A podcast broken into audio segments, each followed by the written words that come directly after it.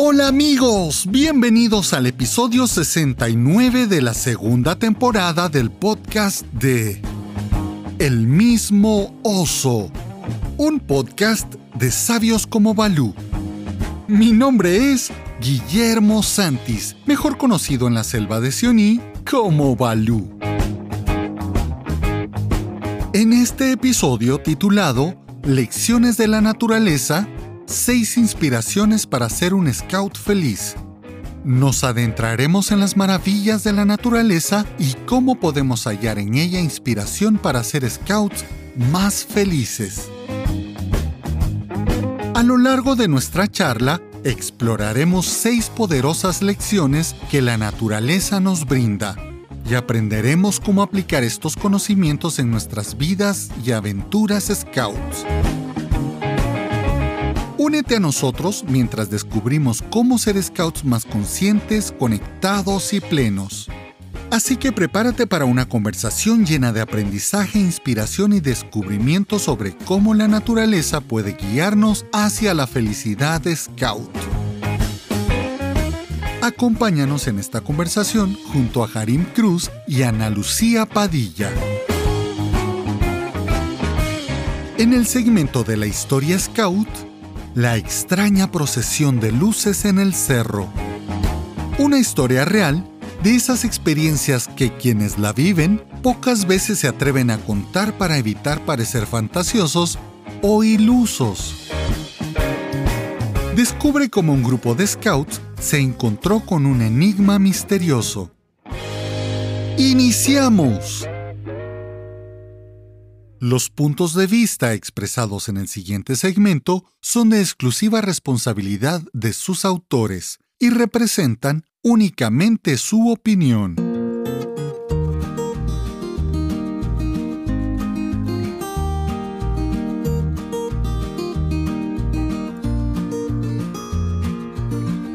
No, mano, o sea, es que es en serio.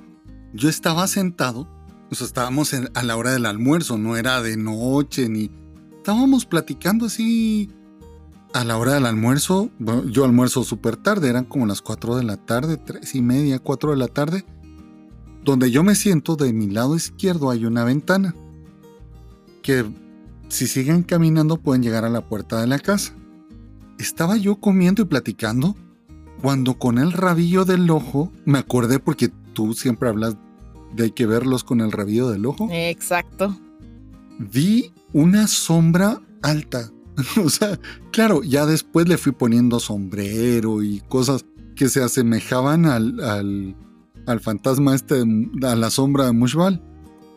No me acuerdo si tenía sombrero. Tanto así que lo vi pasar, yo dije, ¿se metió alguien a la casa o entró alguien, mi hermano, no sé? Entró y fue a abrir la puerta o va a abrir la puerta.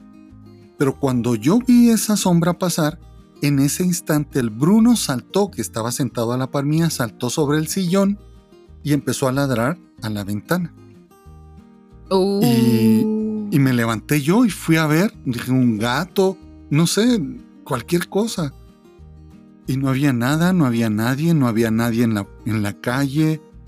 Y te juro que yo lo vi y me lo confirmó el perro.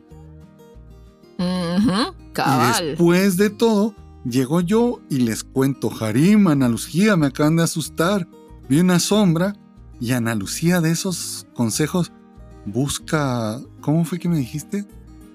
Busca, busca gente sombra. y me ponen el primer video de Dross. Uy, ay, ay. O sea, ya me asusté. Pero la verdad, no me da miedo porque yo salgo y, la verdad es que no es que sea muy valiente, o, pero no es algo que me dé temor. No los estoy llamando, no quiero nada, no me... no los estoy invitando a venir. Claro, todos muy lejos, por favor. Pero sí me, me sorprenden esas cosas, ¿no? De... de... Mm, mm, mm, qué susto.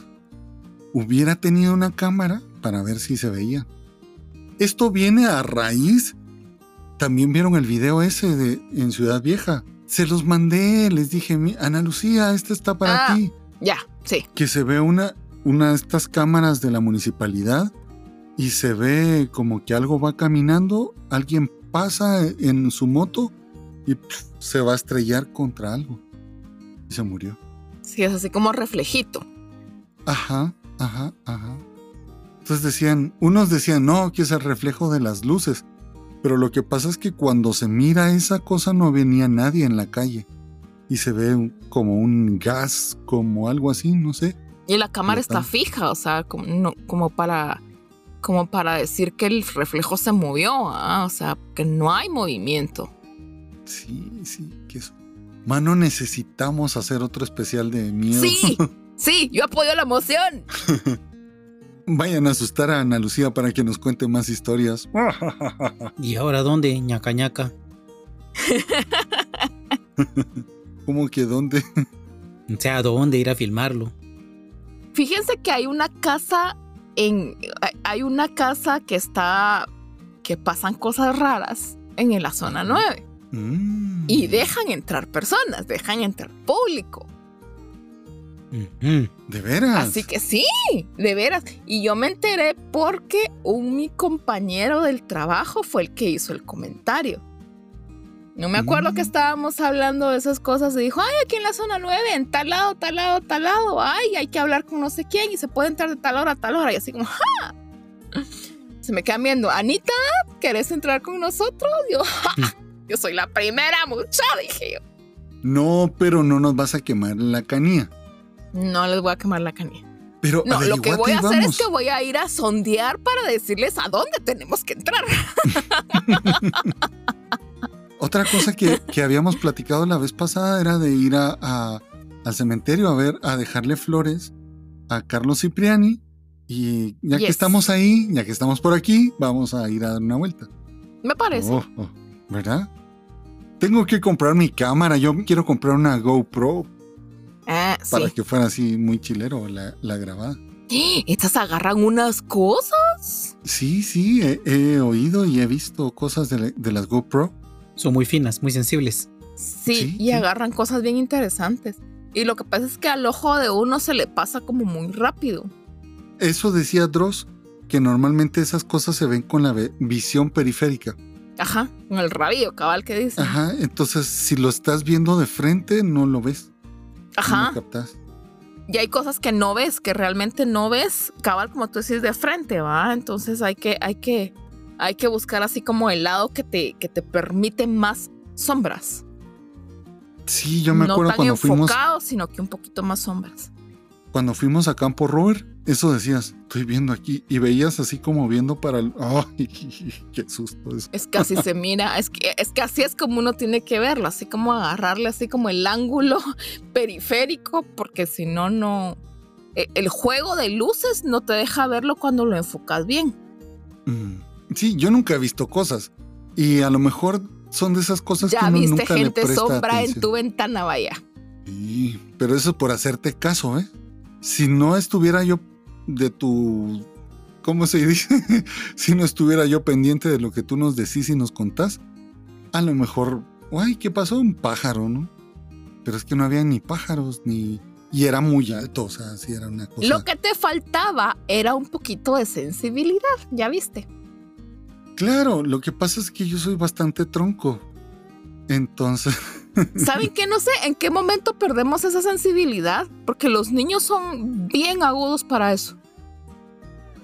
Y cuando uno está en estados alterados, que uno tiene mucho tiempo, por ejemplo, de no dormir, ya uno, ya uno como que va captando más esas cosas. Eh, Harim está complicado porque estamos grabando súper. estamos grabando Siempre grabamos a cierta hora, por ejemplo a las 8 de la noche. Y a las ocho y media Harim ya se empieza a dormir. Y ahora empezamos a grabar a las 10 de la noche. Eso significa que iremos terminando a las 12. Más o menos. Sí, así que si de repente escuchan... Fue Harim. Pura estuata, digo. Menumento. ¿Saben qué estuve viendo también? Trocitos de las grabaciones de los Beatles. O sea, de, cómo fue que ellos lograron hacer muchas de las cosas y esa, ese match y esa conexión musical. Porque hay como 50, 60, 70, 80 versiones de Yesterday o Let It Be. Mm, bueno, Uy, creo sí. que Let It Be no tanto. ¿Por qué? Porque ellos iban, tenían todo conectado, los micrófonos abiertos y bueno, probemos aquí. Y grababan todo su ensayo. O sea, ellos no conocían muchas de las canciones, sino llegaban como a ensamblarlas y a hacerlas mientras estaban ahí. Y luego hacían como el, el a ver, a ver qué nos parece o cómo nos queda. Ujú.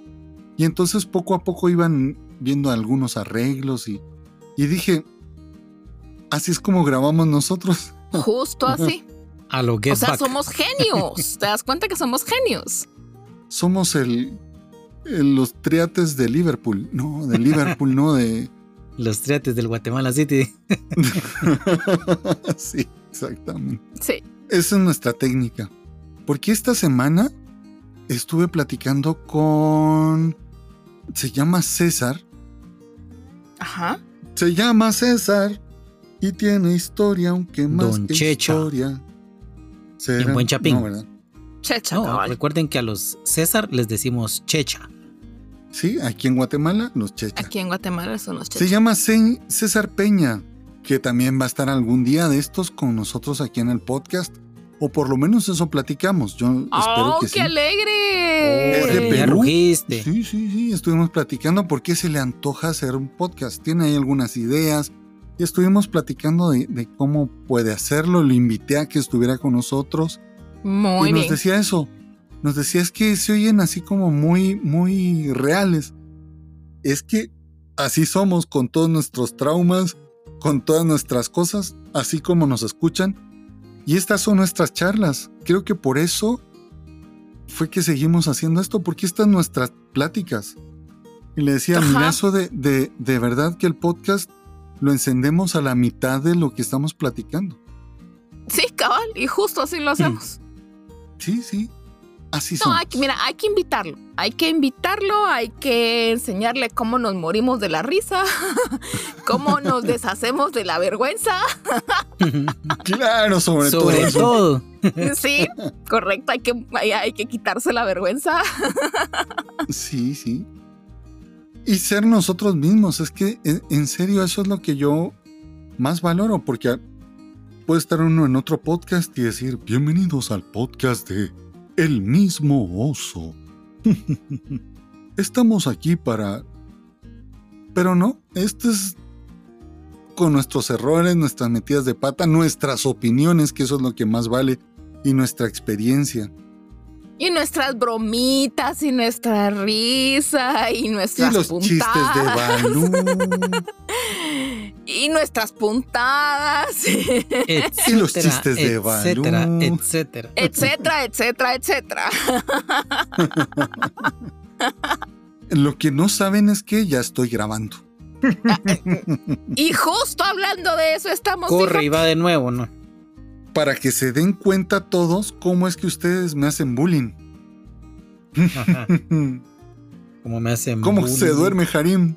Harim, le vamos a cantar las mañanitas cuando se nos quede dormido. ¿Les parece? Va, ok, me parece. Bueno, Empiecen. estas son las No, no, no, no, no, no, no, no, no, no, no. mañanitas. Cántame las guatemaltecas, por favor. Tú sabes que yo soy demasiado patriota. Eso, ya llegaron los ensontles y las... na, na, na, na, na. Es que yo solo me sé la melodía. Doña Patriota de la Patria. Sí, yo soy la doña patriota, mucha. Ustedes ya lo saben. De ahora en adelante serás Patri. La patri. Tranquila, Mel Gibson. la Patriota. William Wallace. Sí, cabal, es que no les había dicho que ese es mi segundo apellido. Ay, claro. Gibson, vamos. Cabal. Gibson.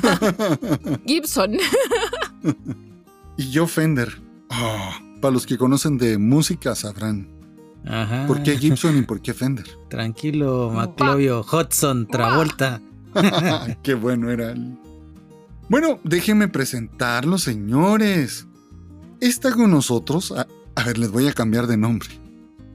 Doña María Cleotilde Gibson Jackson está con nosotros, mejor conocida en la selva de Sioní como la aquela del 47. Está con nosotros Ana Lucía Padilla. Hola a todos allá afuera, hola Balú, hola Harim, pues aquí estamos nuevamente para compartir un espacio entre amigos con risas, con sonrisas, con comentarios y con más de algún que otro comentario que se le va a salir de plano que a Balú, entonces. Qué bueno que nos acompañan. y está también con nosotros don Gustavo Adolfo Lenin Trump, mejor conocido en la selva de Sioní como aquella del grupo 113. No te tocó la mejor parte. Conmigo no se metan con Trump porque es mi amigo. Hasta ahogándome estaba. Estaría peor que fuera don Harim Putin. no, se ve muy feo. Así que está con nosotros don Harim Cruz. Bienvenido, don Harim Cruz, a este su podcast. Hola, hola, hola, mi gente linda, mi gente hermosa, mi gente preciosa. Pues acá muy contento de estar nuevamente en la grata compañía del oso Ursus y de doña Canis Lupus dispuesto siempre a reírnos porque eso no puede faltar acá, las sonrisas y a tratar un tema muy interesante en esta semana. Sí, porque ya ven que... Mm, no sé qué tiene Julio, eh, porque hasta hay quienes les pagan bono 14. A ustedes les pagan Ay, bono esa gente. ¿A Harim sí le pagan bono 14? Sí, ¿cómo no le van a pagar aquí al científico? Y a ti, Ana Lucía, también. Y a mí no. Así que invítenme a comer. Pues fíjate que como toda buena trabajadora guatemalteca, el bono 14 lo ya vi lo tengo entrar empeñado. y lo vi irse. Entero, así ve. Me pasó de largo. Pues no sé qué pasa, pero últimamente he platicado como con tres o cuatro personas y todo el mundo anda de bajón. Normalmente siempre cuando estamos así nos pasan mil cosas y hay cosas que nos tienen felices, hay cosas que nos tienen tristes, pero estas personas que platicaron conmigo estaban como de bajón, tanto así que hasta yo me empecé a sentir como de bajón y platicábamos con una de ellas y me decía, y lo peor es que llego al grupo y me siento delante de los niños y mm, no me siento como animada a jugar con ellos. Como que no conecto. Claro, entonces me decía, lo que yo hago es, bueno niños, a ver, ahora ustedes van a, eh, a generar los juegos, a inventarse qué vamos a jugar. Ustedes me van a contar una historia. Dice, y cuando ellos empiezan a hacer los juegos, me meto yo a jugar con ellos y poco a poco voy como empezando a, a como cuando uno va empujando el, carro que te quedaste sin batería y em, empújenlo y, de repente se saca el clutch y ya arrancó el carro, me dice, pero me cuesta muchísimo empezar. No por nada con los niños, sino simplemente ya hay cansancio, hay bajón, hay depresión, hay... De por sí a mí me asusta ver la cantidad de, dirigentes scouts que, ay señor, yo recuerdo que alguien me dijo, Balú, acuérdate que el movimiento scout para los adultos no es una terapia, ni es tampoco un lugar donde lleguen a guardar a los viejitos que quieran estar molestando con los niños. No, es un lugar para ir a trabajar y hacer las cosas bien. Si alguien necesita ir al psicólogo, adelante que vaya, pero que se aparte por un ratito, porque todo lo negativo se lo podemos transmitir a los, a los chicos, ¿no? Y decía, mmm, si hacemos eso, hay algunos países que se quedarían sin dirigentes de scout, después de conocer a todos los que hemos visto. Pero... Guatemala se quedaría sin la mitad de los dirigentes. Y no lo hagas broma. El psicólogo les dirá, ¿se siente deprimido? Vuélvase dirigente scout o alguna cosa así. ¿Tiene usted traumas que no ha podido superar? Vuélvase dirigente scout. Enlístese a los scouts. ¿Anda buscando quién se las paga? Vuélvase dirigente scout. Váyase a la tropa y lléveselos a Mushbal. Cabal. Son cosas complicadas, son cosas difíciles. Si tú como dirigente, como adulto dentro de... Siempre se me hace bolas, no sé por qué no me gusta ese nombre. Como dirigente scout, como hermano mayor, sientes que de veras, que en serio no arranca y necesitas ayuda, con todo cariño, te digo, ve a un psicólogo, ve a un asesor espiritual, ve con un sacerdote, con un pastor, con quien quieras, practica yoga, eh, desdóblate, lo que tú quieras. O le hacemos caso a Dori. Nadaremos. Nadaremos. Nadaremos en el mar, el mar, el mar. Porque es complicado ver a veces los dirigentes scouts cómo llegan con un ánimo muy oh, hecho lata, ¿no? Pero eso es como ya los que están, que necesitan psicólogo y psiquiatra, ¿no? Pero los que de repente las situaciones de la vida nos ponen de bajón, nos puede servir muchísimo el movimiento. Si lo nuestro ya no es paranoia, esquizofrenia, eh, todo ese tipo de cosas, ¿no? de todo eso que, que un psiquiatra nos puede decir si hay algo que no funciona. Nosotros también somos seres humanos y como seres humanos nos toca estar en algún momento tristes, en algún momento alegres, también eufóricos, ofuscados, ofuscados con problemas. Tú vas caminando por la calle y vas para tu grupo scout y un camión te toca la bocina o el claxon, dirían en México.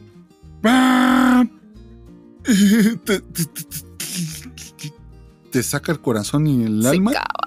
Y llega uno temblando y hasta de mal humor al grupo, ¿no? Por eso es importante. Voy a respirar profundamente tres veces, todo lo. Una limpia. Una limpia hay que hacerse antes de entrar al grupo. Ah, yo hubiera hecho una autoevaluación. el científico. Sí, es que Harim es el científico aquí. yo hubiera dicho, hay que hacer un poema y una canción. Tú vas por la limpia y Harim voy a hacer... Claro, yo soy el... ni yo me lo creo. el artista. Pero te queremos, Balú. Muchas gracias. Mucho, mucho te queremos, ¿oíste? Pues es importante hacernos eso, respirar profundo y sería muy triste que esté algún niño ahí. Balú, Balú, regáleme la cadenita. Regáleme la cadenita. Se saben ese chiste, ¿verdad? Este. Bueno, no lo puedo contar, pero si alguien lo conoce, ríase. Ríase, por favor, con nosotros. Balú, Balú. Es muy fácil perder bajo un momento del tráfico, de, problemas económicos, problemas familiares, eh, no sé, cualquier cosa, sin querer dar una mala contestación y decirle algo a un niño, bueno, ya, estate quieto, no sé, que sería muy normal y corriente, pero dentro del movimiento scout, pues no, no lo debemos hacer porque estamos trabajando con corazones de niños. Correcto. Y nuestra idea no es lastimar a nadie. Pero son cosas reales, son cosas que somos humanos, no somos eh, especialistas en coaching para andar aguantando cosas, somos humanos y de repente ante estímulos de esa forma podemos tener una mala manera de, de, decir algo, ¿no? Y sobre todo si has tenido, si has tenido una etapa, un día, un periodo donde se te han juntado muchas cosas ¿ah? que te pueden, te pueden afectar ¿ah? y, pues te fluyen porque es lo que te está preocupando en ese momento. ¿ah? Por más que uno quiera ser así como lo más optimista posible. Pero a veces te gana todo lo que traes atrás, ¿ah? En ese momento lo que te queda es pedir perdón. Llegar con el niño. No, no, no, perdona. Contarle y pedir disculpas y perdón. Creo que eso, el ser auténticos y demostrarnos tal y como somos, no soy yo el supervalú. ¿Verdad? Exacto, Sino, exacto. perdóname, mm, disculpa que te haya dicho de esta forma. mm, no sé. Y le estamos dando también una, una clase al niño de, de cómo reaccionar cuando hemos cometido un error. Porque los chicos aprenden por el ejemplo más que por las palabras, ¿verdad? Correcto. Si los niños te ven llorar, ellos van a saber que llorar también, hombres y mujeres podemos llorar, podemos Es estar permitido, tristes. ajá. Parte del proyecto educativo Scout. La formación del, del carácter de los niños, ¿no? Y es permitido equivocarse, ¿verdad? Siempre y cuando uno sepa reconocer el error y enmendarlo, ¿verdad? Correcto. El mismo Baden Powell lo decía. El que no se equivoca es porque está muerto. Exacto. Sí. Porque en el grupo, como no es un colegio, no es una escuela, no es un taller de mejoramiento personal, sino es una convivencia entre familia, entre hermanos, se pueden aprender todas estas cosas y pueden ver mi debilidad. Yo recuerdo que fuimos con mi grupo a, a Chetulul los lobatos, que ya tenían la edad, se subieron a... Bueno, Chetulul es como un parque de atracciones. Y entonces los lobatos se subieron a la... ¿Cómo se llama? La montaña rusa. Y todos, Balú, súbete con nosotros. Y yo... Se durmió Gary. No me he dormido. Estaba si me ibas a molestar. Es que él es chinito, ¿no te acordás? Pues los ojitos se le miran cerraditos, pero no es que esté luz. dormido. Es que está respirando profundo. bueno, pues te contaba, los lobatos subiéndose a la montaña rusa, hay una de estas que se llama huracán, o una cosa así, que son como Ajá. motos y que se ponen de... Yo, esas cosas yo les tengo pánico y terror. Yo fui a Disney y no me subí nunca a una cosa de esas. Y mis lobatos, y entre ellos mi hijo, estaban ahí para subirse. Podemos ir, vamos, y, y, va. Y yo desde abajo, eso que te tiemblan las piernas y cada vez que veía que daban vuelta, se me aguadaban las piernas y buscaba un lugar donde sentarme. No sé, me da pánico y terror. Y llegaban los, los niños y me decían, Balú, no puede ser, yo soy más valiente que usted. Y yo, sí, tú eres más, para esto tú eres más valiente que... Te pero- felicito, hijo. Digo. claro, te aplaudo, te doy una porra. Suele pasar. eh, suele pasar. Me demostré delante de ellos mi parte débil, mi debilidad. No quise hacerme muy fuerte, sino que ellos, y si había alguien que no quería subir, Malú, yo no quiero subir, claro, vente ahí conmigo, yo tampoco quiero subir. Y todos los que sí querían se iban con Aquela, pues, o sea, la Aquela se sube, se pone de cabeza, da tres vueltas, y yo no. y entonces yo me quedaba con Por los que eso estaban abajo. eres Balú. Claro, claro. Y les decía, ven, si no hay nada malo en tener miedo, no, no miedo, en, en tener situaciones que... Precaución. Exactamente. Ustedes vieron intensamente. ¿Se acuerdan que el temor, el objetivo de temor era mantener a salvo a Rayleigh? Ya, por eso estoy vivo. Por eso estás vivo, Balú. Mi hijo mayor es igual que yo. O sea, las alturas y todo. Y mi hijo menor, ese se sube a cualquier cosa. ¿Te tirarías de un paracaídas? Por supuesto, ¿dónde hay paracaídas? Yo me voy a tirar. A ver, oh, Dios santo, ¿cómo pueden hacer eso? También te aventaste. Cri, cri, cri. Está bien, Este, pero yo soy más fuerte. Este.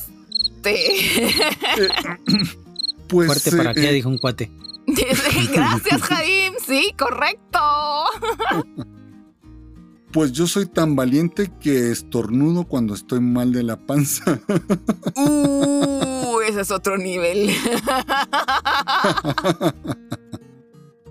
ese es otro nivel. No, pero, pero ves, o sea, nosotros también debemos demostrarle a los chicos que no hay caretas, que somos lo que somos, somos como somos, tenemos virtudes y tenemos defectos y situaciones que debemos mejorar.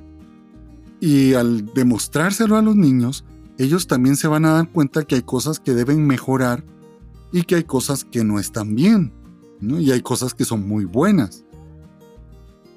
Y que no está mal estar equivocado, ¿verdad? O sea, está bien equivocarse, ¿verdad? Lo que no está bien es no saberlo afrontar. O no asumir las consecuencias de una decisión que tomamos. Exacto. Eso no está bien. Pero el, tener miedo no está mal. Claro, luego empiezan a decirte, no, pero es que hay que, para que se le quite el miedo, lo vamos a empujar en medio de la piscina para el que no sabe nadar. es terrible, ¿no? O sea, tampoco. Fíjate que a nosotros nos funcionó esa técnica de choque. Mi hermana le tenía pánico a los perros. ¿Por qué? No tengo la más mínima idea. Y nadie en mi casa tiene la más mínima idea porque ella nunca tuvo un ataque de perro. Nunca. Pero mi hermana era tal el pánico que le daba a un perro que a veces salíamos a caminar, ella y yo. Ya, ya cuando tuvimos edad de salir solas, salíamos ella, o sea, les estoy hablando de. Yo te habría tenido unos 16, 17 años, ella tenía 20, 19, 20. Y no, ya sal, nos íbamos solas a caminar en las tardes y todo. Pero mi hermana de verdad, ella miraba a dos cuadras de distancia, estoy hablando de unos 200 metros. Ella miraba a un perro y se quedaba parada. Pero parada, estática, ya no podía moverse del miedo. Se congelaba. Sí, se congelaba, era un pánico, era una fobia. Nunca le entendimos, porque nunca le entendimos. Y se quedaba parada. Y me decía, un perro. Y ya no podía hablar, ya no se podía mover, ya no podía, ya no reaccionaba. Entonces me acuerdo que era yo la que tenía que agarrarla del brazo y jalarla para que se moviera, para que caminara, para que, para que reaccionara. Ella no podía, no podía, era un perro y, y todo el mundo sabía que ella no podía. El primer año que yo trabajé, después de graduarme del colegio eh, de maestra, tenía un mi alumno que me dijo, mire Ana Lucía, fíjese que mi perro tuvo perritos, mi perra tuvo perritos. ¿Quiere uno? Y yo soy lo contrario, soy animalera y media. y nunca me ha atacado ningún animal, nunca nada, y yo soy súper animalera. Y yo creo que no me han atacado porque no les tengo miedo, entonces. Vamos a conseguir unas serpientes por ahí.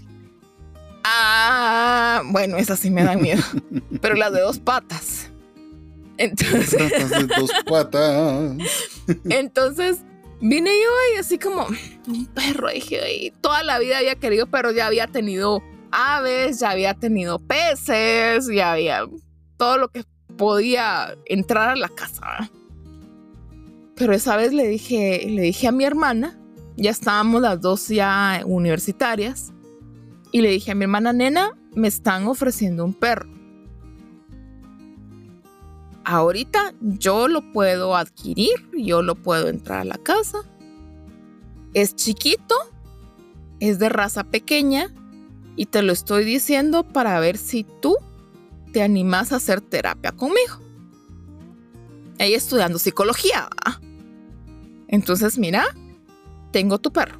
Vas a ser una psicóloga ¿cómo rayos vas a diagnosticar si tú no puedes con tus traumas. Entonces, ¿te animas? O sea, hacemos terapia de choque, compro el perro. Ahí está el perro. ahí está el perro. Ya ladró. Ya ladró, ya obvio que estamos hablando de él. Compro el perro. Y mi hermana así como, sí. Mano, ¿estás segura? ¿Estás segura 100% porque tú sabes que aquí en la casa se vuelve problema, Pero, ¿estás segura? Lo compro y te lo regalo. Va a ser tu perro para tu tratamiento. Sí, me dijo. Juega ahí.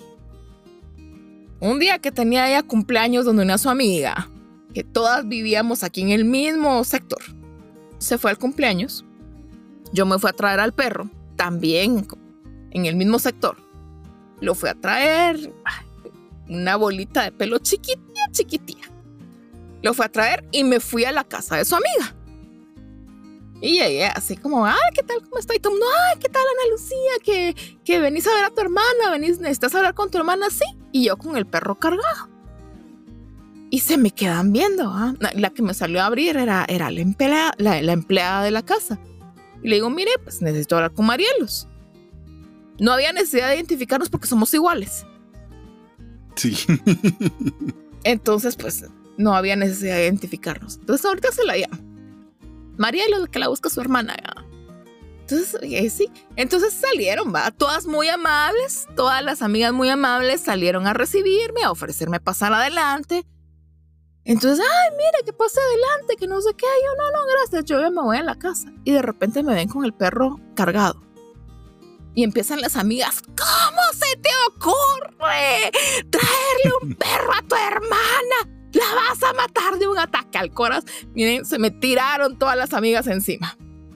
Yo, no, hombre, cálmense, es que les voy a explicar, es que con Marilos tenemos ya un acuerdo. ¿Cómo va a creer que tienen un acuerdo con su hermana? Al rato sale mi hermana y todo el mundo así como, no salgas, no salgas, no salgas. Y mi hermana ya sabía cuál era el trato. Entonces salió, fue su primer encuentro amigable con un perro. Y salió, y cuando vio al perro, llegó. Entonces se lo di, vino mi hermana y todavía lo cargó y todavía le hizo cariño. No era época de celulares con cámara todavía, ¿verdad? Para tomar el video. Para tomarle el video a mi hermana agarrando por primera vez en su vida un perro. Bueno, ahí empezó el asunto hace muchos años Hoy por hoy, mi hermana casi que tiene criadero de perros en su casa. Oh. Fue el giro de 180 al fin, ¿verdad? Fue un giro de 180. ¿Cómo es que dice Harim siempre? Todos nosotros somos qué? Monos, no, pterodáctilos tampoco, ¿cómo es? Simios. pterodáctilos. ¿Cómo son las palabras raras que usa Harim? Pterodáctilos.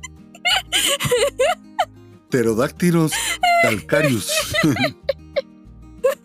Cada vez que pienso en, decir algo en, en latín, se me viene pterodáctilos calcarius. No sé por qué, pero. Eh, eh, ok.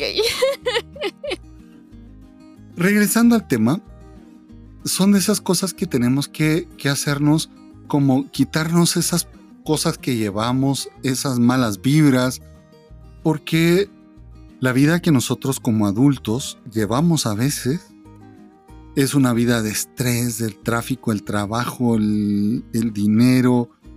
Ay, hay muchas, muchas cosas que pueden irnos cargando. El regaña a mi hijo porque no se quería comer la salchicha con o los chorizos con lentejas porque no le gustaban y me contestó mal. Y todo eso me va predisponiendo como a estar en cualquier momento explotar, ¿no? Y de repente un lobatito no se forma bien y puedo tener yo una actitud hacia él, aunque le tenga muchísimo cariño, pero soy muy humano. Respirar profundo, cómo hacer las cosas. Pues estuvimos así como platicando de muchas cosas con esta gente, con todos estos scouts que me llaman. O sea, platicamos, eh, hablábamos por cualquier cosa y de repente me decían, ay, es que no sé por qué estoy de bajón o esto.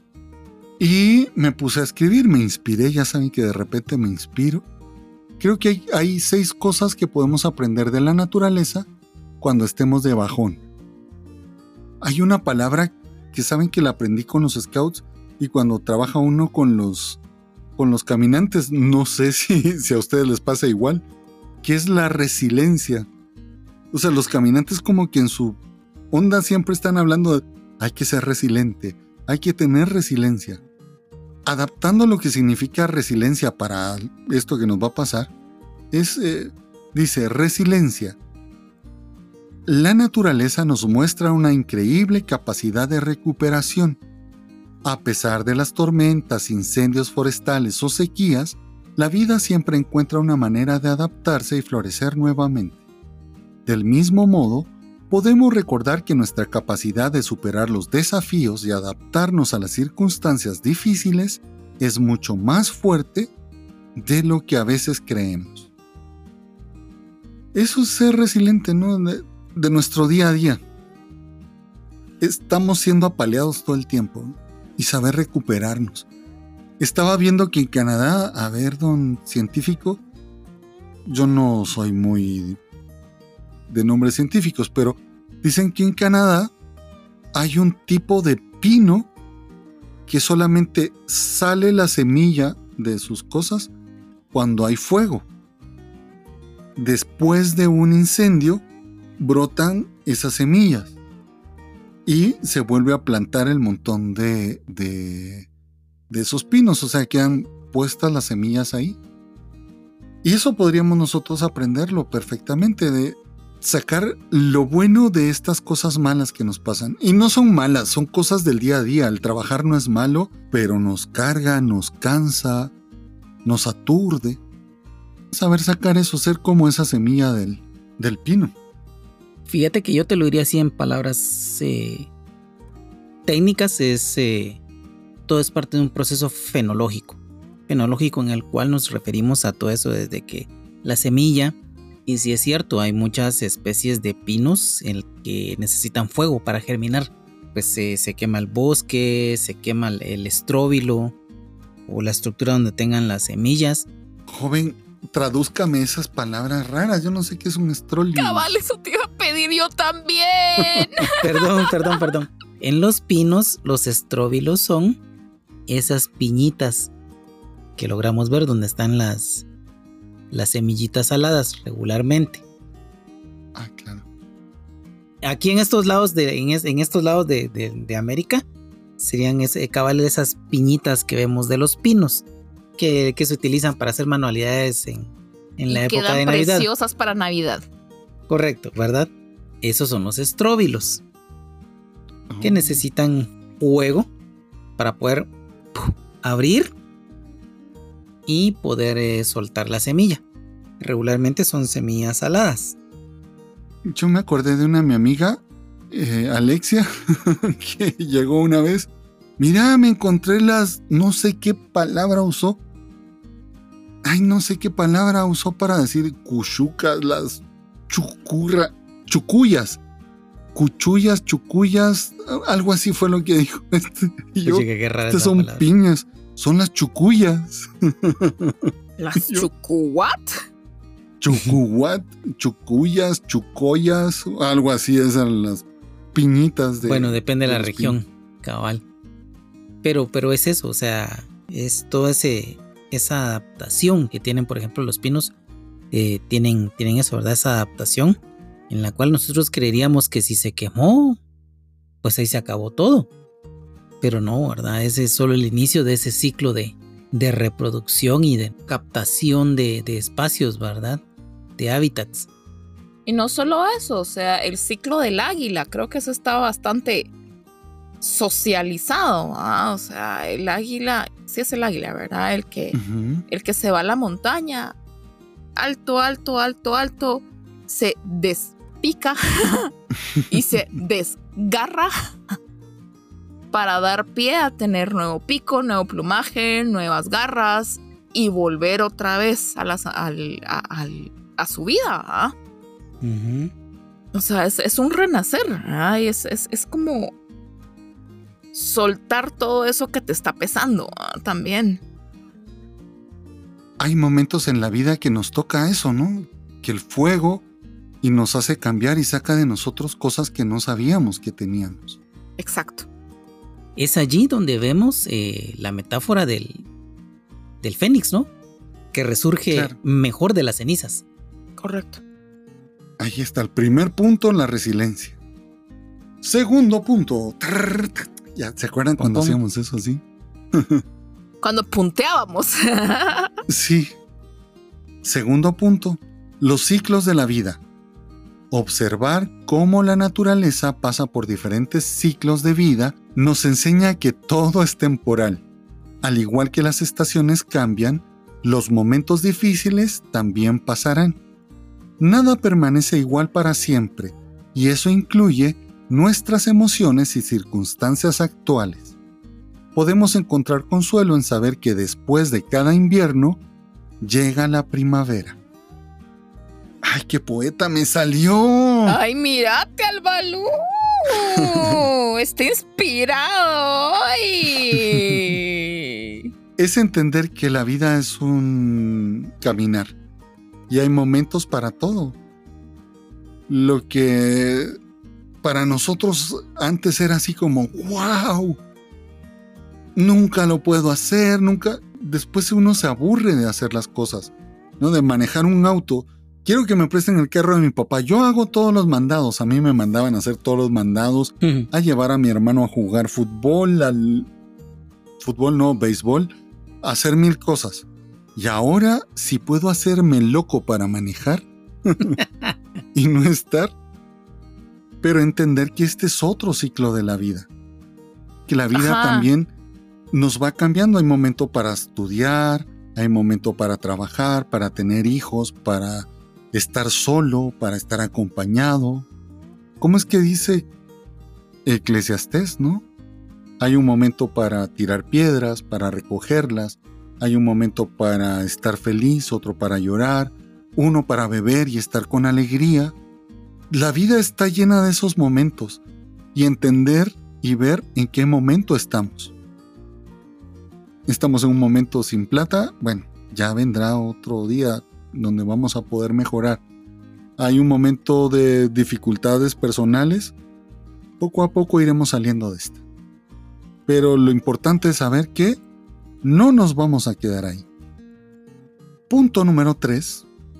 Interconexión. La naturaleza nos muestra la belleza de la interdependencia. Los ecosistemas funcionan en armonía, con cada elemento desempeñando un papel crucial. De manera similar, cuando nos sentimos tristes o derrotados, recordar que estamos conectados con los demás puede brindarnos apoyo y fortaleza. Buscar ayuda y compartir nuestras cargas puede hacer una gran diferencia. Esa imagen de la interconexión de los ecosistemas me hizo clic. En el ecosistema está el tigre que se come al cervatillo y todo el mundo diría, ay, pero qué terrible el tigre o el gato montés que se come al conejo, qué maldad. El tigre o el jaguar o el gato montés cumple una función dentro de ese ecosistema. Si no se comiera al conejo, habrían miles de conejos. Y eso hace el equilibrio y eso pasa en nuestra vida. A veces también parece que necesitamos de gente tóxica, de gente que nos complique las cosas para salir de eso, ¿no? Y a veces necesitamos de amigos, así como aquí entre nosotros que venimos a platicarnos y a... Me salió un espanto y vengo y se los cuento. Hay gente sombra en mi patio. pero que te libera, te regula el alma. Entonces, eso de entender que hay en un ecosistema hay quienes depredan, es que todo esto es científico aquí, quien explica mejor las cosas es Harim. Depreda y se come a otras cosas que a lo mejor son necesarias que se las coman. Necesitamos gente tóxica y necesitamos también gente que nos ayude a crecer, como aquí y estos amigos scouts, ¿no? Fíjate que aquí cabe mencionar el... No es método, es filosofía Gung Ho. ¿La han oído, ah? Mm, No. Ay, ahorita que me hablaste me, me hizo algo clic. El Gung Ho. El Gung Ho, sí, sí, me acuerdo. Pero no me acuerdo. O sea, pero sí lo he me oído. acuerdo, pero no me acuerdo. Me acuerdo que lo escuché, pero no, no me acuerdo qué es. Y en algún momento hice, hice actividades de Gunjo. El Gunjo es un, es un sistema que se basa en tres pilares. El primero es el espíritu de la ardilla, que te enseña a trabajar. O sea, tú trabajas, Correcto. o sea, tú por ti trabajas. Haces lo que tienes que hacer en el momento que lo tienes que hacer. Después viene el método del castor, que es aprender a hacer ese trabajo en equipo. Todos se apoyan a todos. Y por último, terminas con el don del ganso. ¿Y cuál es el don del ganso? Felicitar y alabar los logros de las demás personas. Entonces es un sistema que se aplica más que todo en el ambiente laboral para lograr la cohesión de grupo y la mayor efectividad posible. Y se basa precisamente en el estudio del comportamiento de los animales. O sea, el método, el, el método es, es una palabra china, el gunjo, y el método así, aplicado así a lo antiguito. o sea, pasas dos años observando la, la- el comportamiento de las ardillas, dos años observando a los castores y dos años observando a los gansos. ¿ah? Para tú llegar a tus propias conclusiones de cómo es que se comportan los animales en su ambiente. Y de ahí sacar las conclusiones de cómo tú te tienes que portar. Uy, Entonces. Volvemos a lo que tú dices, aprender de la naturaleza. Y estamos regresando nosotros los humanos avanzados a reaprender de los animales. Muy cierto, Analu, y acá podríamos mencionar algo que, que, que aplica para todas las formas de vida. Recordemos ese, ese, como ese paso, ese crecimiento, esas etapas por las que todos pasamos, ¿verdad? Y llega un punto en el cual, pues, eh, nos vamos a extinguir, dirían por allí, pero igual todo ese recorrido, todo ese bagaje de conocimiento que vas adquiriendo durante el tiempo que estás por acá, eh, es como lo importante para, para poder eh, trascender, llamémoslo de esa forma, en la cual tú dejas el legado de cómo responder ante tal o cual situación, ¿verdad? Exacto. Uy, qué sabios estamos ¿Te hoy. das cuenta? Hoy estamos así bien reflexivos. Fíjate que yo Es me el día, acuerdo creo de... Sí, es- yo creo que es el día. O es la hora. Como les conté, así como ya en estado alterado, como que ya uno mira más cosas. En ese alterado. Entonces ya con el sueño que nos andamos cargando. Fíjate que hay una historia que a mí me gusta, me gusta mucho. Y, y habla de un niño que tenía un perrito. O sea, era un perrito. Y el, pues el perrito, pues le llegó su tiempo, ¿verdad? Y pues pasó a mejor vida. El niño todavía pequeño, o sea, él vio morir a su perrito. Entonces la pena de los papás era, era cómo explicarle al niño el proceso, pues, de irse para el otro lado, ¿verdad? Entonces, pues, el niño pues no manifestó así como mucho mucho conflicto pero los papás realmente estaban muy muy eh, consternados de cómo hablar con el niño acerca de qué pasó con su perrito verdad pero se armaron de valor y se acercaron y mira pues eh, fíjate que pues tu perrito no va a regresar y el niño muy tranquilo les dice sí yo sé que no va a regresar y así como, va, respiraron, mira, ¿y tú sabes por qué no va a regresar? Sí, pues porque se fue para el otro lado. Pero tú captas, o sea, los papás así como tratando así como de ver a, lo profundo. Y, y mira, tú sabes que se fue, pero se fue hasta que el niño los padres les dice, mira, uno se va de este mundo cuando entendió las cosas importantes de la vida. Mi perro aprendió a amar antes que yo y él se fue antes. nosotros nos vamos después porque no aprendemos a amar suficiente. Y fue así como, ¡oh, logrón! a la yugular. Cabal, a la yugular. Ajá. También así sin palabras me quedé yo. El maestro Po. Cabal. Vamos con el punto número 4. Este punto número 4 me, me gusta mucho a mí. La belleza de la imperfección. La naturaleza es rica en diversidad y no sigue un estándar de belleza único. Cada planta, animal y paisaje tiene su propia singularidad y valor.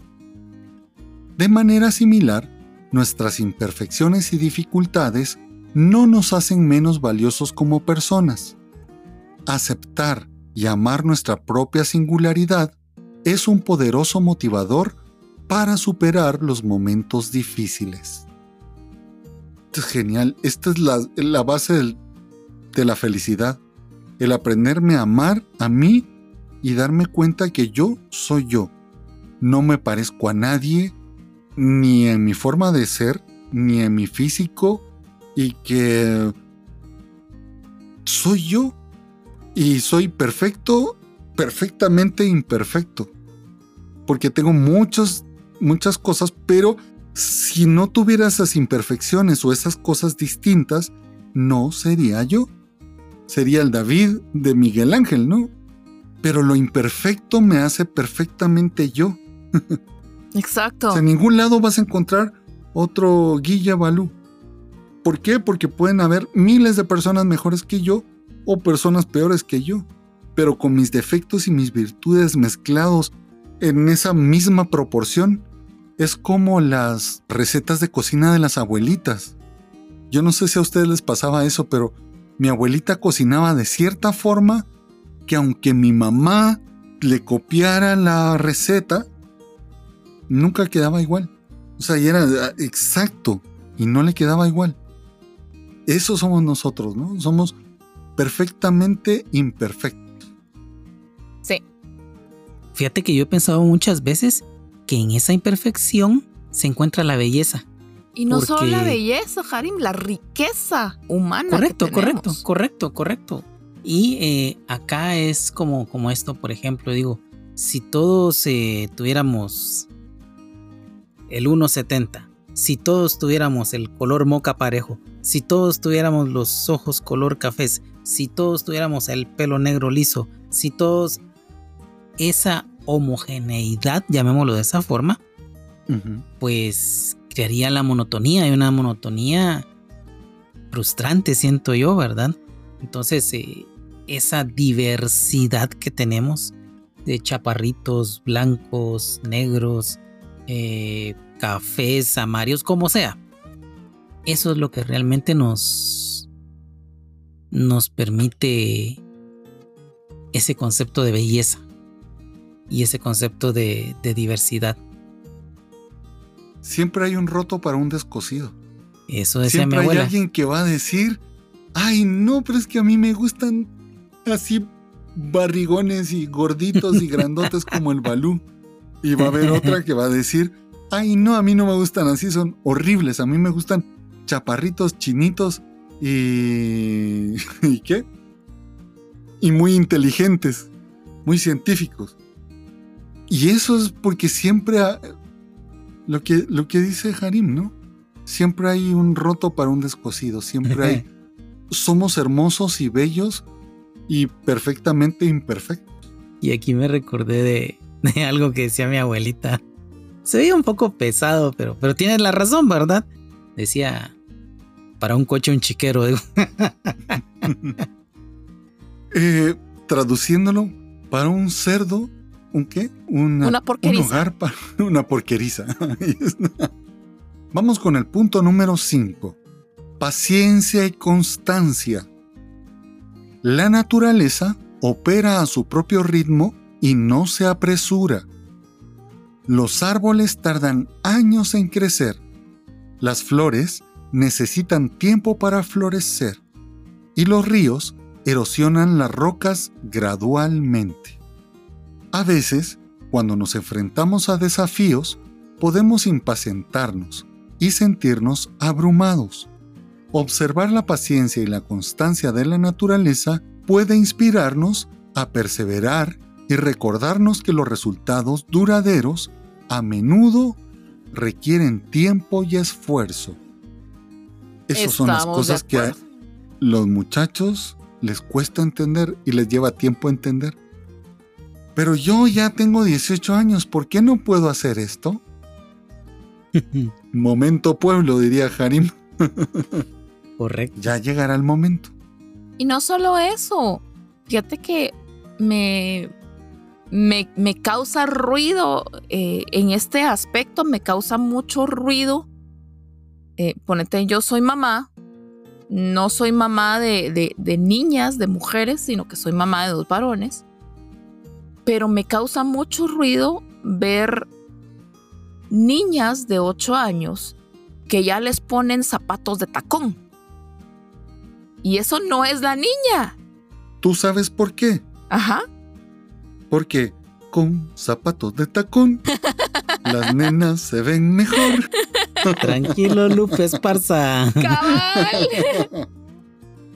Pero me hace mucho ruido eso, ¿me entendés? O sea, no es la época para que, para que ella ya esté haciendo eso. No es la etapa. O sea, e, es el momento, e, es un momento de una lobesna. O sea, donde tiene que ir, ir a jugar tierra, donde tiene que irse a, perseguir conejos, donde tiene que eh, explorar el mundo, donde tiene que... Limpiarse los mocos. Limpiarse los mocos, donde tiene que, que, que, tener sus propios héroes. ¿ah? O sea, ¿por qué rayos le estás vistiendo con minifaldas, con maquillaje y con zapatos de tacón? Claro. Y ese es ruido que me hace porque no son ellas, o sea, son las mamás. ¿ah? Fíjense que aquí hay algo bien interesante. Y es lo que hasta en la universidad pues lo fui a conocer, que eran los tiempos en que se maneja la naturaleza. Tenemos los tiempos humanos y los tiempos geológicos. Los tiempos humanos, humanos, perdón, son periodos cortos de tiempo. Y los periodos o la, o, la sí pues los tiempos geológicos serían aquellos que dieron origen a tal cosa en un periodo o en un segmento muy, muy, muy, muy, muy, muy amplio de años, millones, ¿verdad? Inclusive. Pero eh, es algo que yo veo en las nuevas generaciones, que no tienen, no tienen esa percepción de, de paciencia. O sea, yo la tuve que volver a cultivar. Me da culpa, lo, lo, reconozco, ¿verdad? La aprendí nuevamente a, a, cultivar. Pero, pero sí, ahora siento yo que los muchachos quieren comerse el mundo demasiado rápido. Pero se están queriendo saltar etapas o momentos o situaciones que, que te van a forjar y te van a dar una mejor herramienta para la siguiente etapa o para tal punto de tu vida. ¿Verdad? es como pasar, como decíamos, como...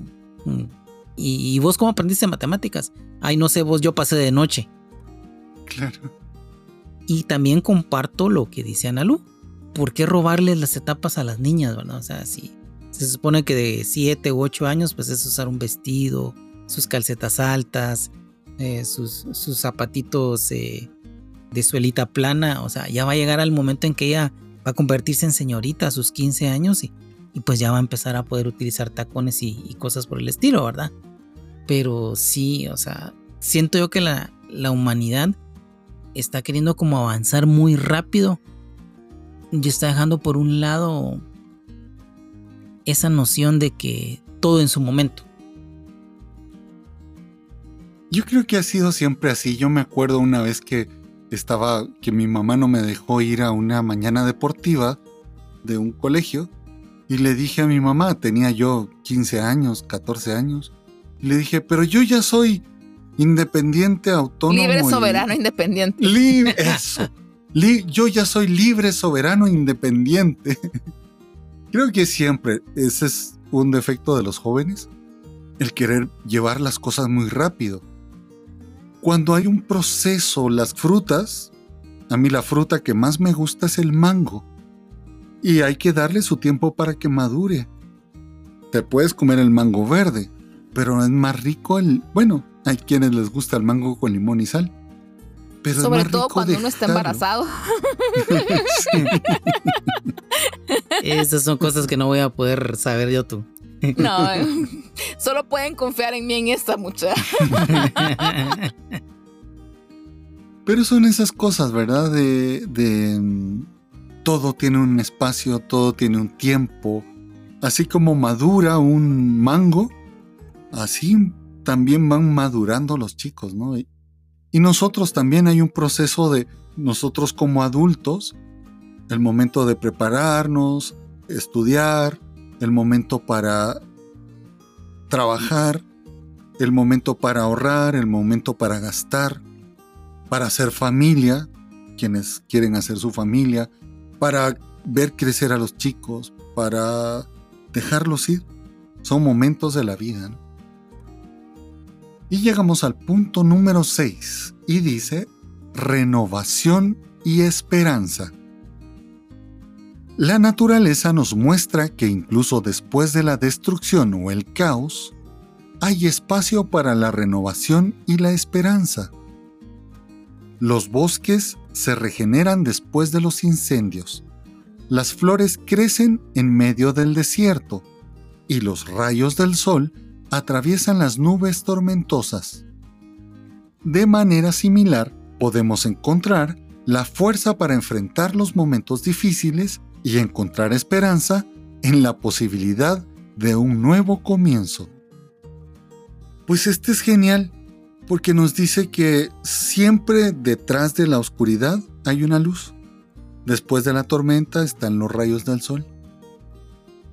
Todo lo que vivimos va a pasar. Y lo que hoy, acuérdense cuando éramos jóvenes, lo que nos hacía llorar y, ay, ya se acabó el mundo para nosotros, Ahora nos reímos y nos cuentan los problemas que nos atormentaban a los 13, 14, 15, 16 años. Ahora decimos, todo pasa, todo cambia, todo se renueva, todo crece o vuelve a crecer. Nada es eterno, todo se renueva. Siempre hay algo. ¿Cómo era la canción esa que cantaban Yuri cuando Karim tenía como 15 años? Decía, Siempre. Pues sí, pues sí, yo tenía, no había nacido. Pues tenías 18, tenías 20. Decía, siempre vendrán. Tiempos mejores. Siempre vendrán. Tiempos mejores. Como habría dicho mi difunta abuela. No hay mal que dure 100 años ni cuerpo que lo aguante, ¿va? Sí. Estás en lo cierto, chaparrón. Pero todo es un ciclo, ¿verdad? O sea, también vienen tiempos mejores si tú sabes caminar bien tus caminos. ¿Saben por qué? Porque caminante no hay camino. Se, hace camino al andar. Y como siempre vendrán cosas nuevas y cosas mejores hemos llegado al mejor momento del podcast. ¡Tarán! Hágame la presentación. Y aquí tenemos a Mr. Baloo nuevamente con su segmento especial. Adelante, mi Baloo.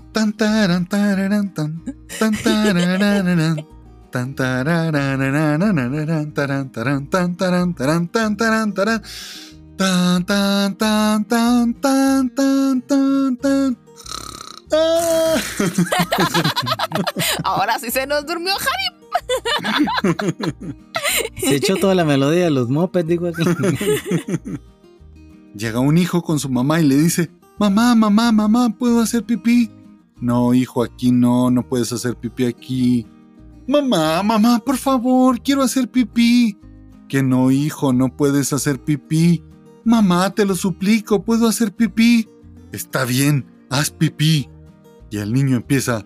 Pi, pi, pi, pi, pi, pi. Pi.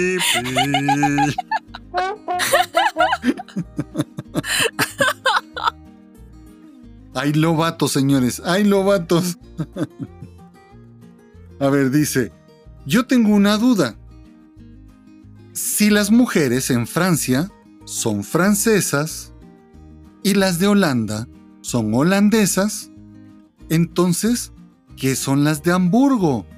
¡Oh, rayos! Son hamburguesas. poquito de hambre ataca, ataca ya hasta ahora. Había un hombre, el hombre más aragán del mundo.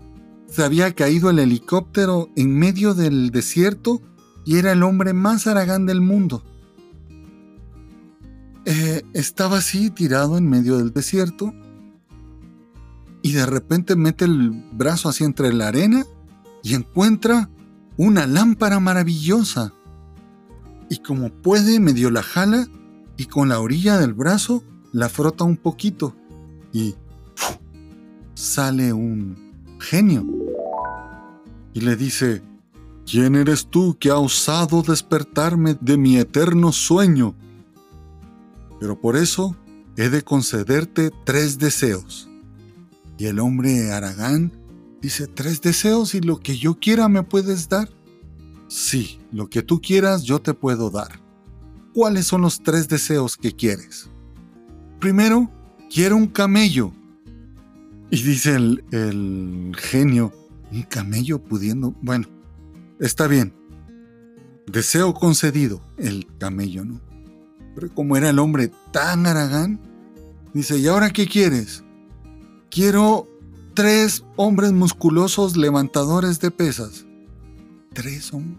Bueno, Plin le concede. ¿Y ahora qué quieres? Quiero, por favor, una ardilla. ¿Una ardilla? Ajá. Y plum, se lo concede. Muy bien, ya están tus tres deseos. Dice, ¿para qué? Ahora explícame, ¿para qué quieres el camello? El camello es para que me saque del desierto y no tenga yo que caminar. Ok, lo entiendo. Los tres hombres musculosos levantadores de pesas para que me carguen y me suban al camello. Bueno, sí, sí. Ok. ¿Y la ardilla para qué lo quieres? Para que le haga al camello.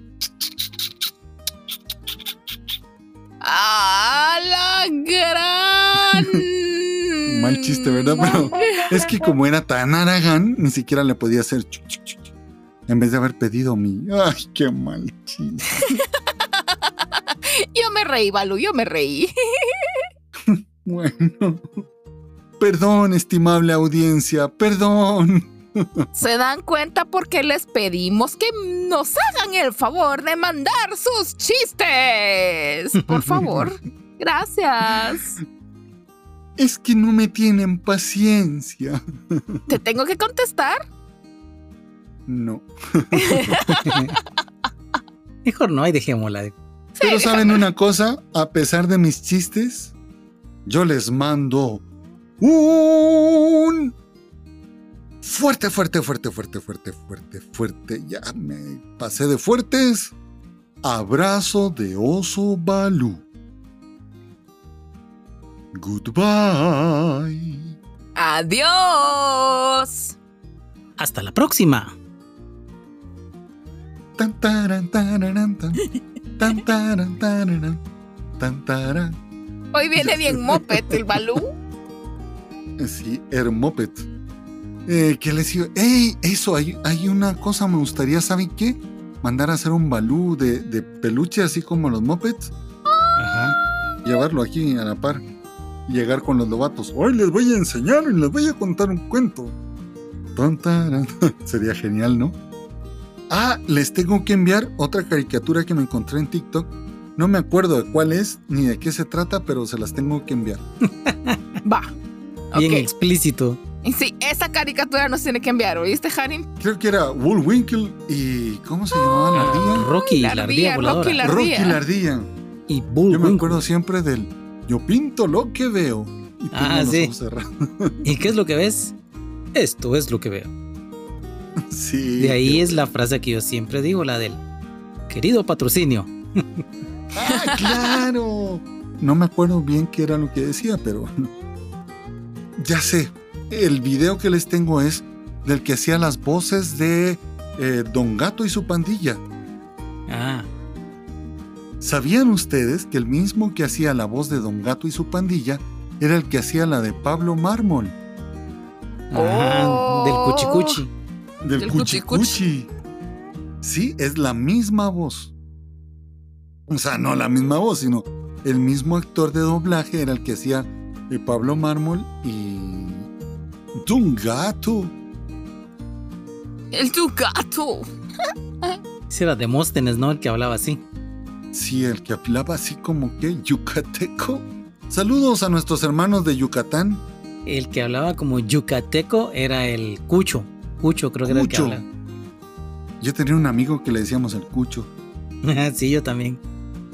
Saludos a Leberto, dijo. Yo también tengo un. Un amigo. un- ¿Cómo le podría decir? Es hijo de mi padrino. Mm, Él es el eso cucho. es un amigo y levantó la. Ay, mejor nos quedamos callados porque la podemos quemar. Oh, Dios. Eso sí es un aumentativo considerable. Algo así. Bueno, señores, hemos llegado ya a la medianoche. Oh, no Dios santo. Y... Así que ahora haremos. No es mentira. No, claro, y a mí me, taje- me trajeron. Me trajeron Taco Bell, ya está. Es, imagínense un Taco Bell frío. A mí también me trajeron tacos, vaya. Pero los tuyos son de los tacos. Yo puras ricos. habas, dijo un cuate. Pero el harim puede comer lo que quiera. En cualquier momento. Nosotros pasamos comiendo pizza y McDonald's, pero te trajimos dos Taco Bell de frijoles. Oh, Por lo menos te que- llevaron algo, ¿era? Sí, pero a ti te llevan tacos. ¿De qué? Tacos de carreta. pastor. De carreta, guay, qué rico. Tacos al pastor. Tacos, ¿se acuerdan de chicharrón de puerco y puerca? Ostión fresco de la Jusco. Así que yo me voy a comer. ¿Se la ven? Yo también. Me voy a ir a comer mis Goodbye. Tacos. Así que, besitos, besitos. Chao, chao. Adiós. Besitos, besitos. Adiós.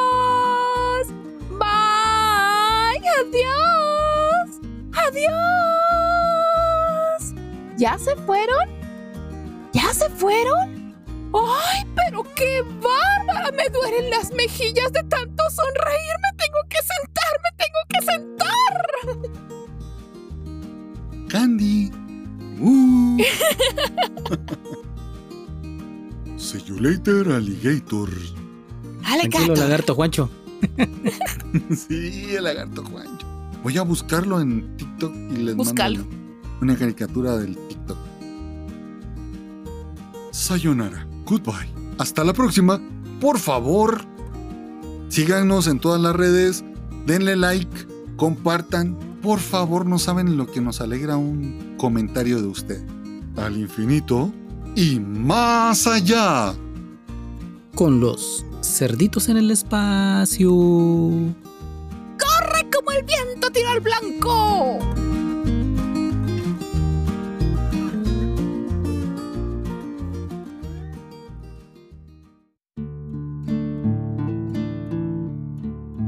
La extraña procesión de luces en el cerro.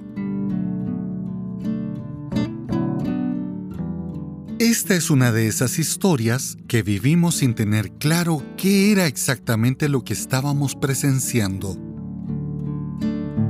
Solo el silencio y muchas incógnitas rodearon este momento.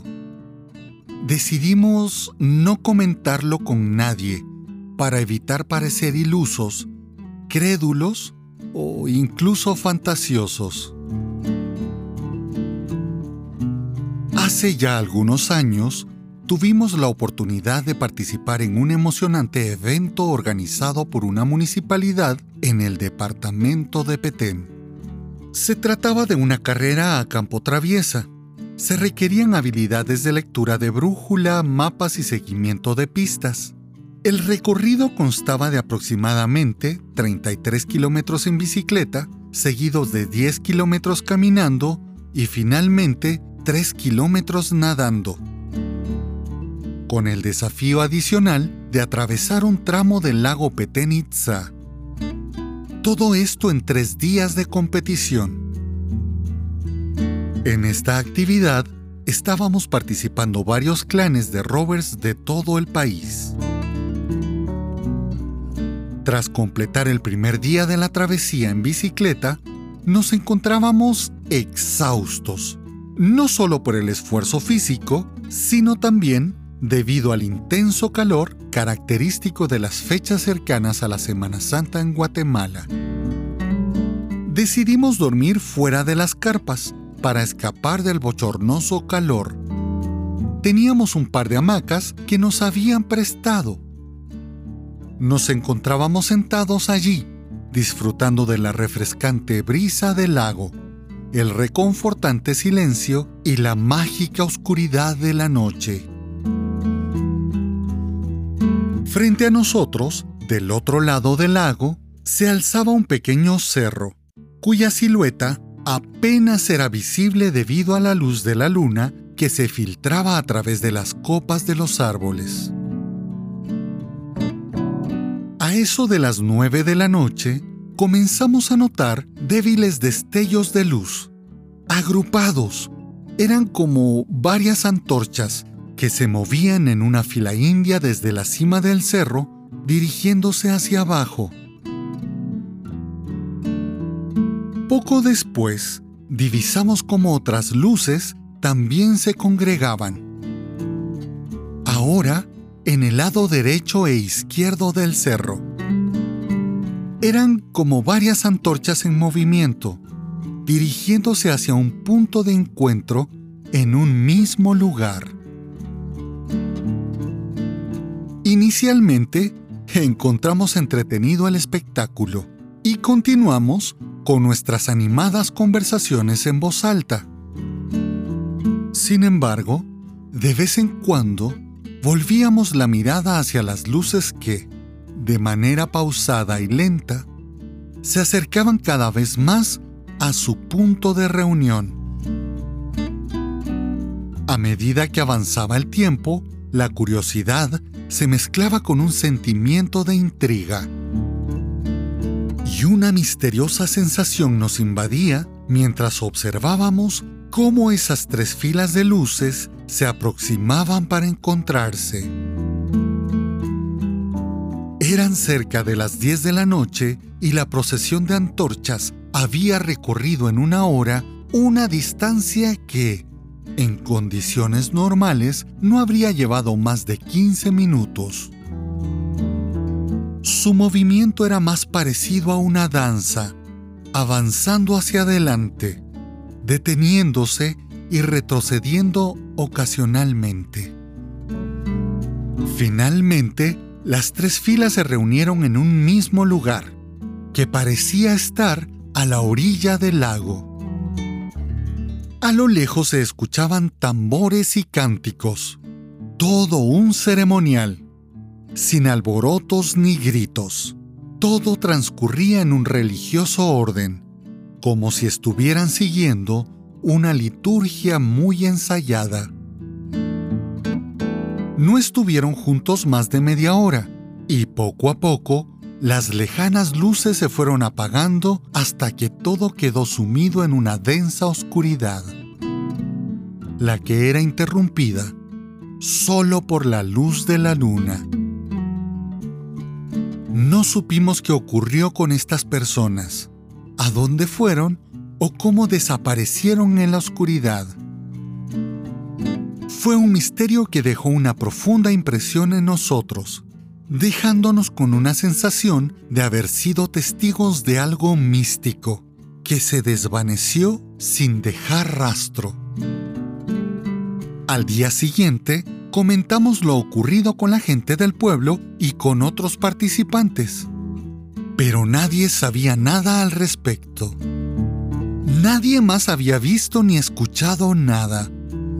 Todo quedó envuelto en un misterioso silencio como un secreto guardado celosamente.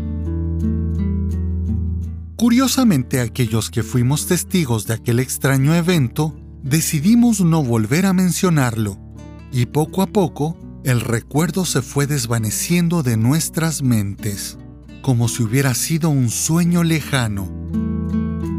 El misterio de esa noche quedó enterrado en el pasado, sin explicaciones ni respuestas, dejando una intriga que permanecería sin resolver para siempre.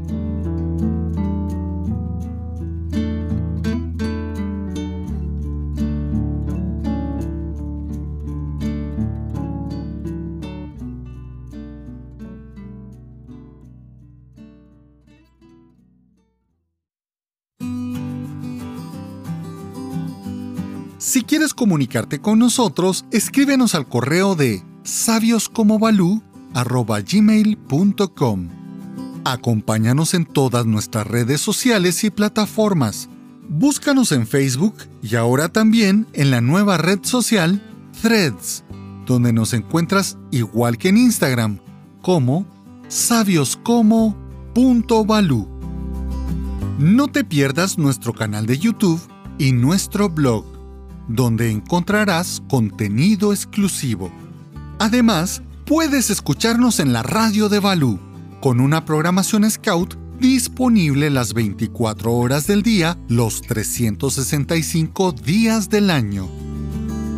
También estamos en Telegram y te ofrecemos una aplicación para Android. Todos los enlaces los encuentras en nuestras publicaciones de Facebook. No te lo pierdas y únete a nosotros en cada una de nuestras plataformas. Pórtate bien, cumple tu promesa Scout y haz una buena acción a alguien cada día. Y yo te mando un fuerte, fuerte, fuerte, fuerte, fuerte, fuerte, fuerte abrazo de oso Balú. Chao.